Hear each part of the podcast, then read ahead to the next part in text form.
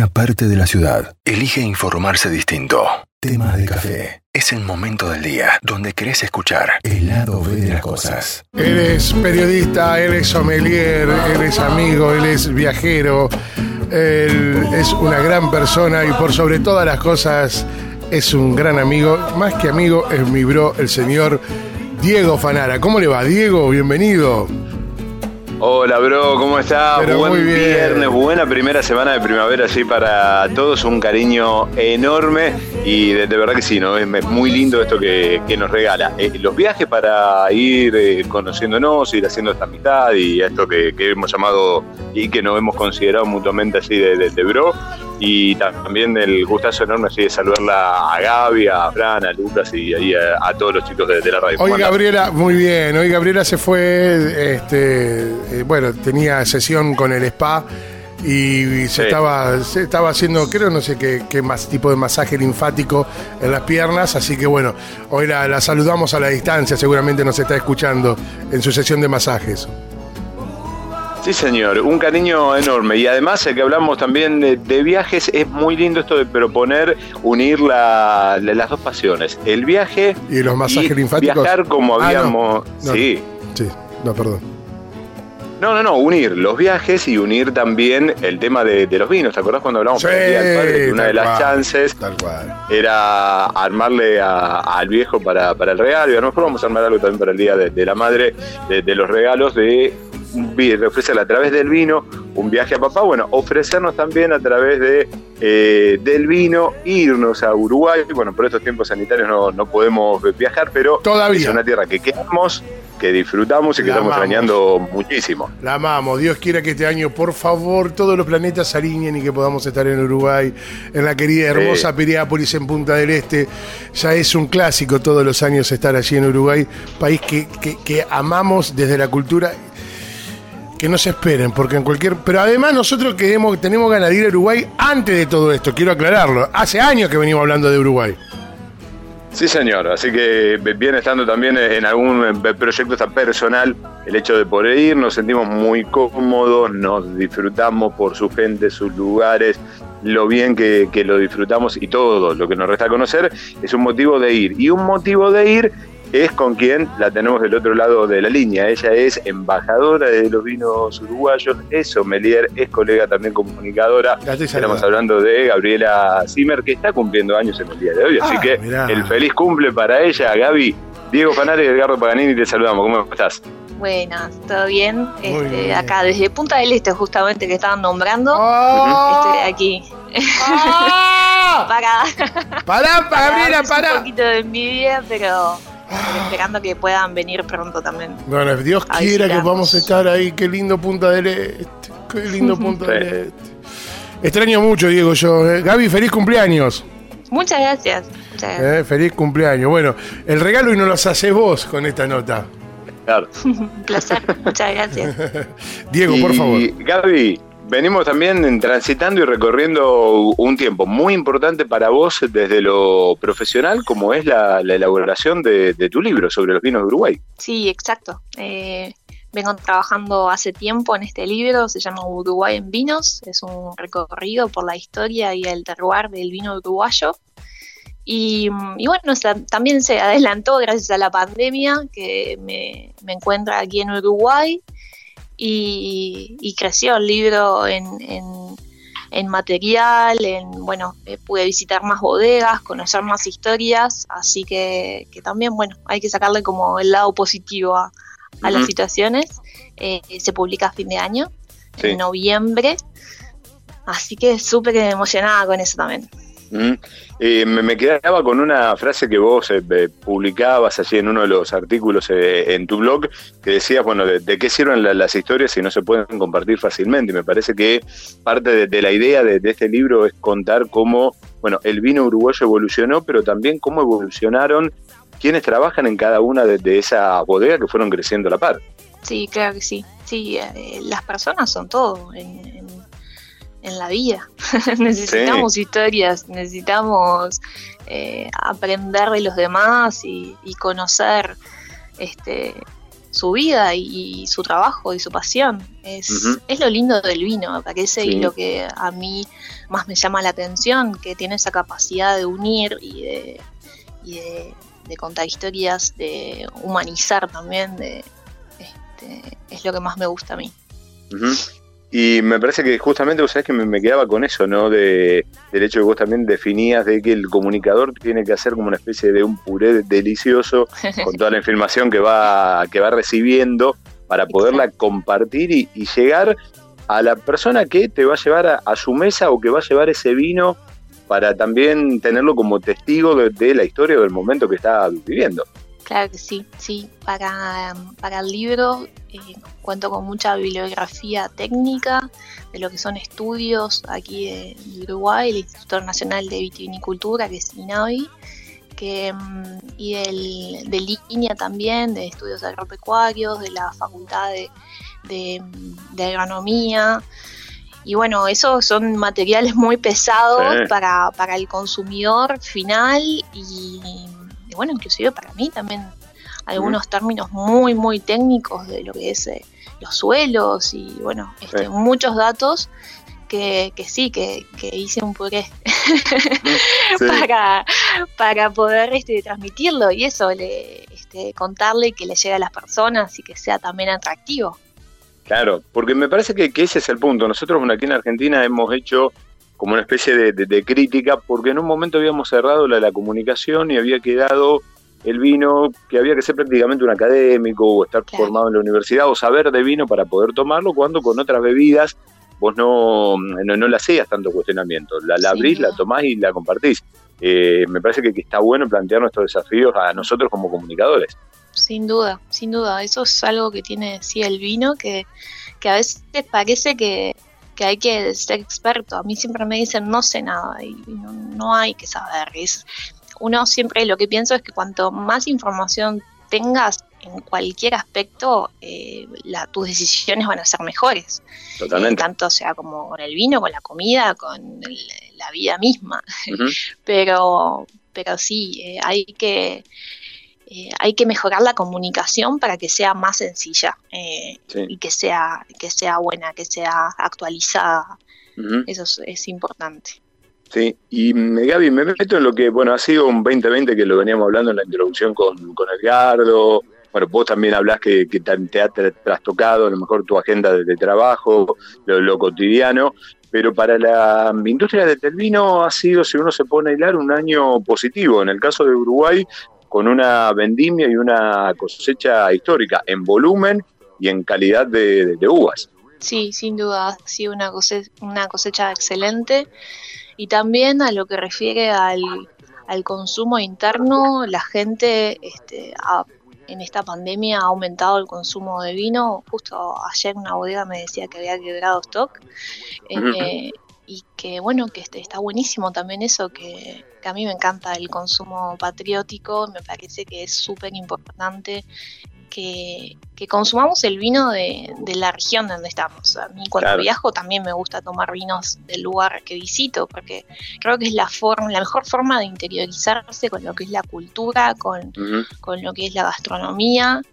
Y, en Uruguay, eh, el uruguayo consume vino nacional, pero, pero también incentivado por colaborar con esos emprendimientos que, no queremos que desaparezcan, eh, también este, aumentó el consumo, así que, que bien. Eh, lo que sí, bueno, lo que son las exportaciones, un poco por, por la cancelación de las ferias internacionales, este, y bueno, no poder mostrar los vinos afuera, que acá eh, lo mismo Argentina, que nosotros estamos, lejos de lo que son los principales mercados este, importadores de vinos. Entonces, eso sí eh, se vio afectado, pero lo que es el consumo interno, eh, muy bueno. Bueno, pues me quedaba con eso, pues miraba unas estadísticas, bueno, y Uruguay tiene un muy buen consumo per cápita, que había unas campañas que había visto también el consumo per cápita que, se había dado también allí en redes sociales.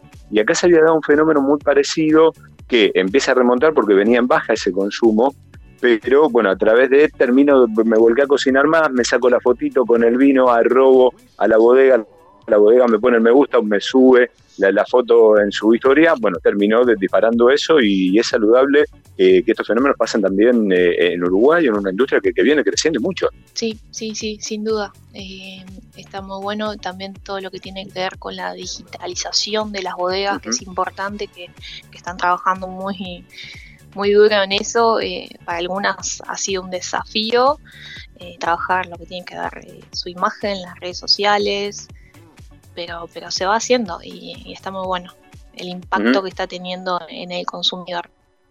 Sí. Y mm, te pregunto sobre, bueno, ¿qué, qué es ser embajadora de, los vinos uruguayos en el mundo?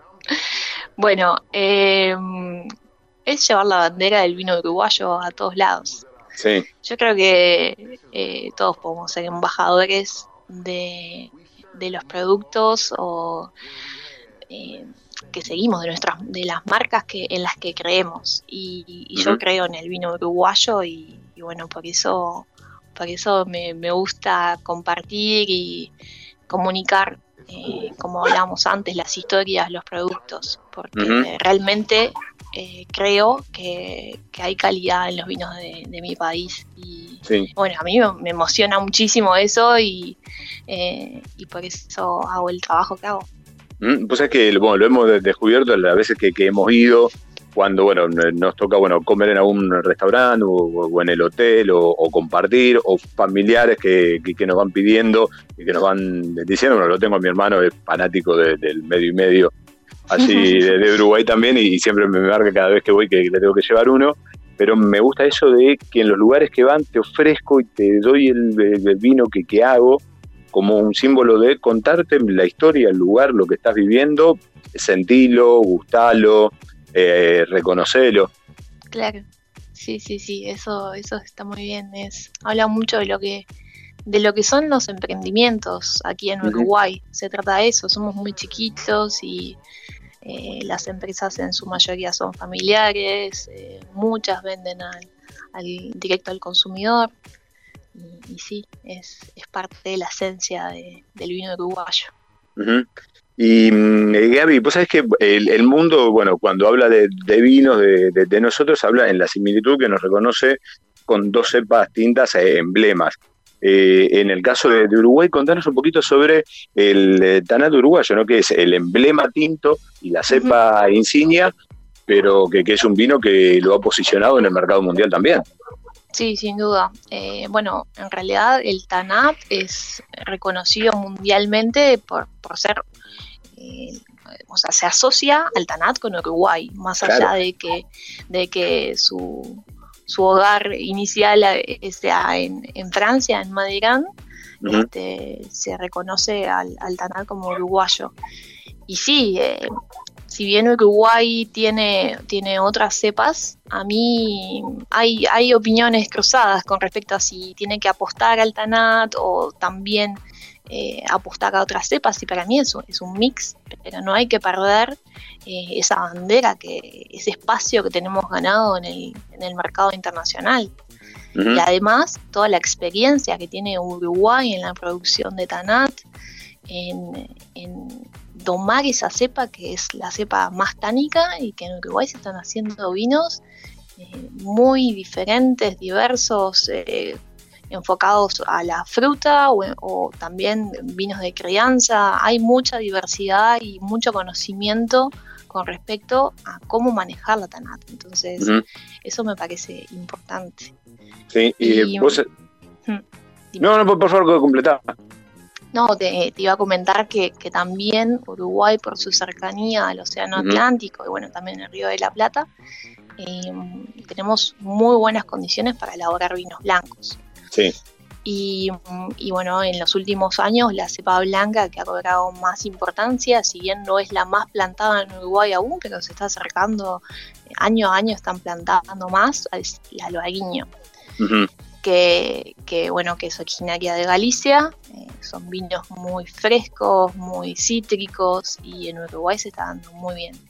Sí, eh, que justamente y es un vino que por esa injerencia marítima que, tiene, te lo transforma un vino muy elegante, muy lindo y con muy buenos exponentes que está dando Uruguay con respecto al albariño y una buena apuesta hacia los vinos blancos. Sí, sí, sí, tal cual.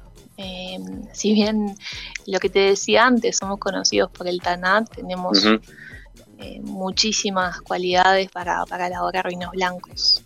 Sí, y también se están dando muy buenos rosados en lo que tiene que ver, bueno, no solo con las notas de en nariz, en boca, que, que podés llegar a encontrarte, sino también con una intensidad y un brillo en, el color, en vista muy, muy, lindos. Sí, exacto. Sí, creo que en Argentina está pasando lo mismo también, que, mm. que a veces acá en, América del Sur no le prestamos tanta atención a los vinos rosados, pero en Europa, por ejemplo, son muy consumidos.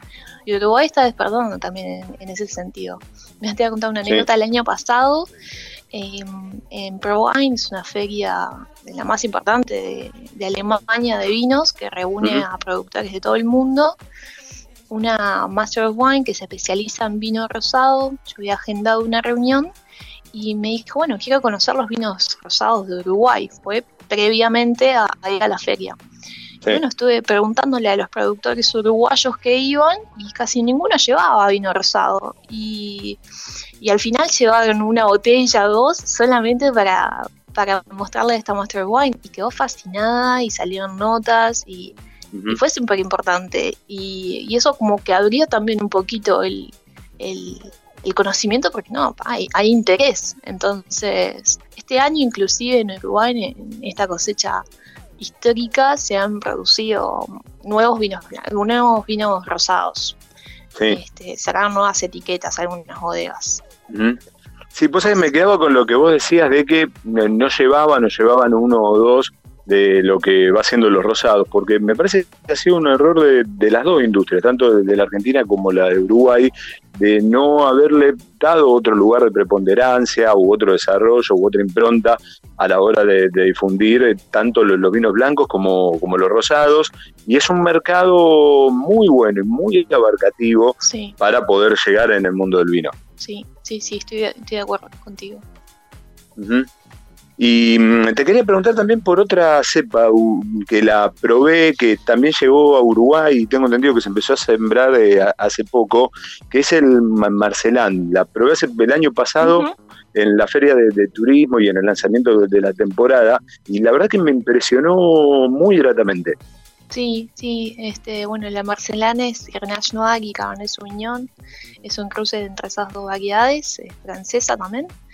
Y en Uruguay sí se está dando muy bien, es una variedad muy resistente a lo que son las enfermedades, así que, que bueno, que, por ese lado también es, es una buena apuesta para las bodegas, para, para tener este, dentro de su, de su portfolio y se están elaborando también unos Marcelan sin agregado de sulfitos y bueno, es una variedad que da vinos muy florales, muy fruta roja, cerezas, ciruela y interesantes, me gustan a mí también.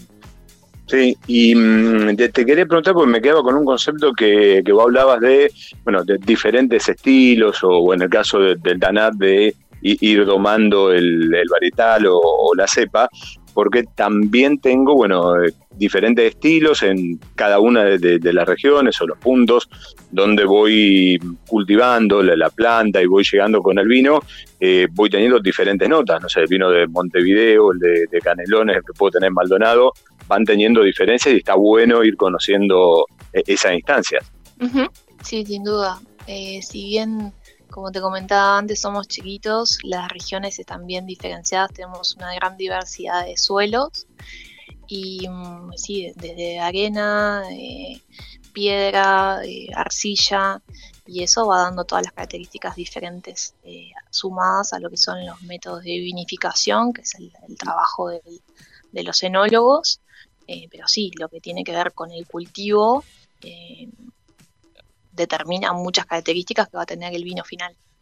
Sí, y además tenemos también un, concepto del consumidor del vino que va teniendo a lo mejor tal vez el varietal como una excusa, pero que busca conocer mucho de la impronta del lugar de, procedencia, de dónde se hizo el vino, que también te abre un nuevo escenario o un nuevo paladar a la hora de comprarte una etiqueta. Sin duda, sin duda. Y bueno, en, Europa eh, Digo siempre Europa porque es como que donde primero llegan las tendencias o, las cosas, este, las novedades a veces se, empiezan por allá. Em, le están dando mucho más sentido y mucha más atención a lo que son los vinos del lugar. Bueno, aquí Argentina también hace un trabajo muy, muy importante con eso. de, de, valorar, este, más allá de que de qué variedades sean este, del lugar, de este, las características propias de ese lugar que es único. Eh, las variedades se pueden plantar en diferentes lugares, si bien este, pueden tener características similares, lo que lo hace diferente es el lugar.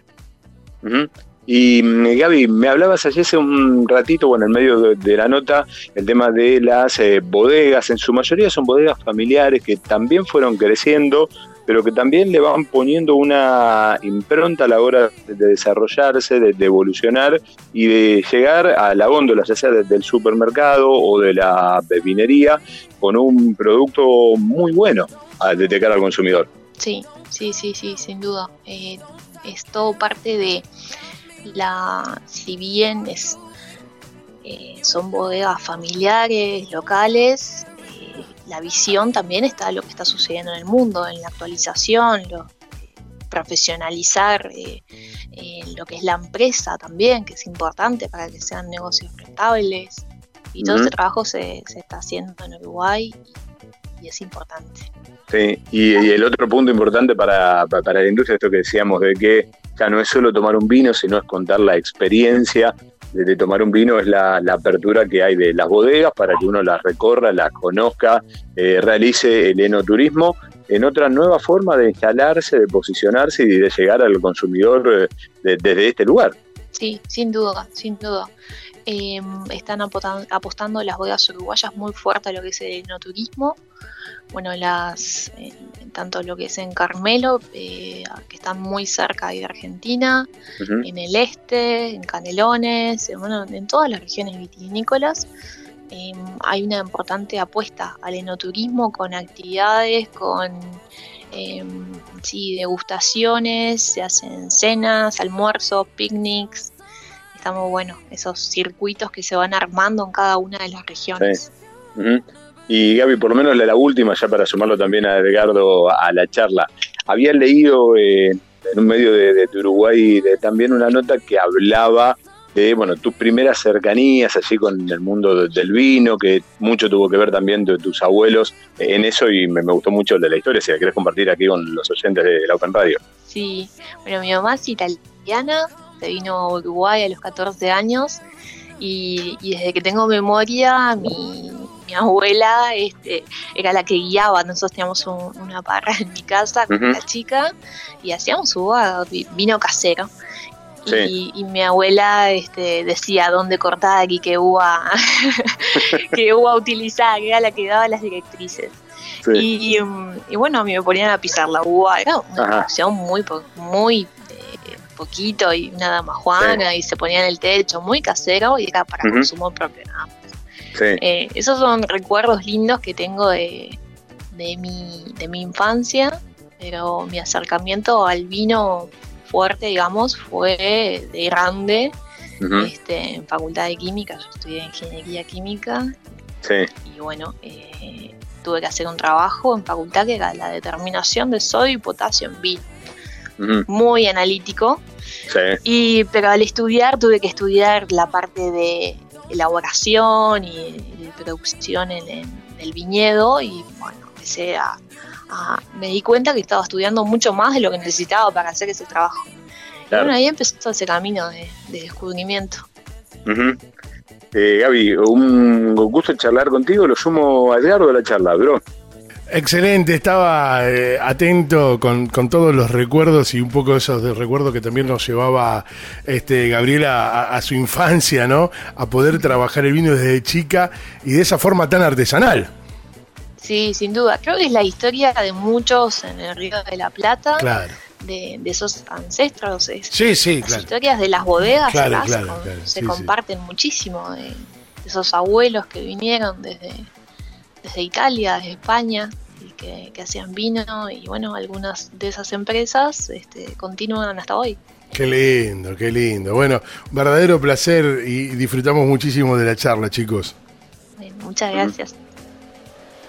Diego. Muchas gracias por. Un, por favor, un placer enorme a vos de regalarnos mediante esta charla la, la posibilidad de poder estar un tiempito, aunque sea eh, en Uruguay, si bien, bueno, esperemos cuando pronto se pueda sortear esto para poder volver a un lugar donde nos sentimos muy cómodos. Bueno, y tener esta charla personalmente, bueno, y poder eh, brindar y disfrutar de, de los buenos vinos que tiene Uruguay. Sí, por supuesto, los esperamos para hacer un recorrido de, de bodegas y tomar vino uruguayo. Vamos, vamos Dale, arriba. ahí está. Vamos arriba vos. un abrazo gigante. Muchas gracias. Un cariño grande, Gaby. Adiós.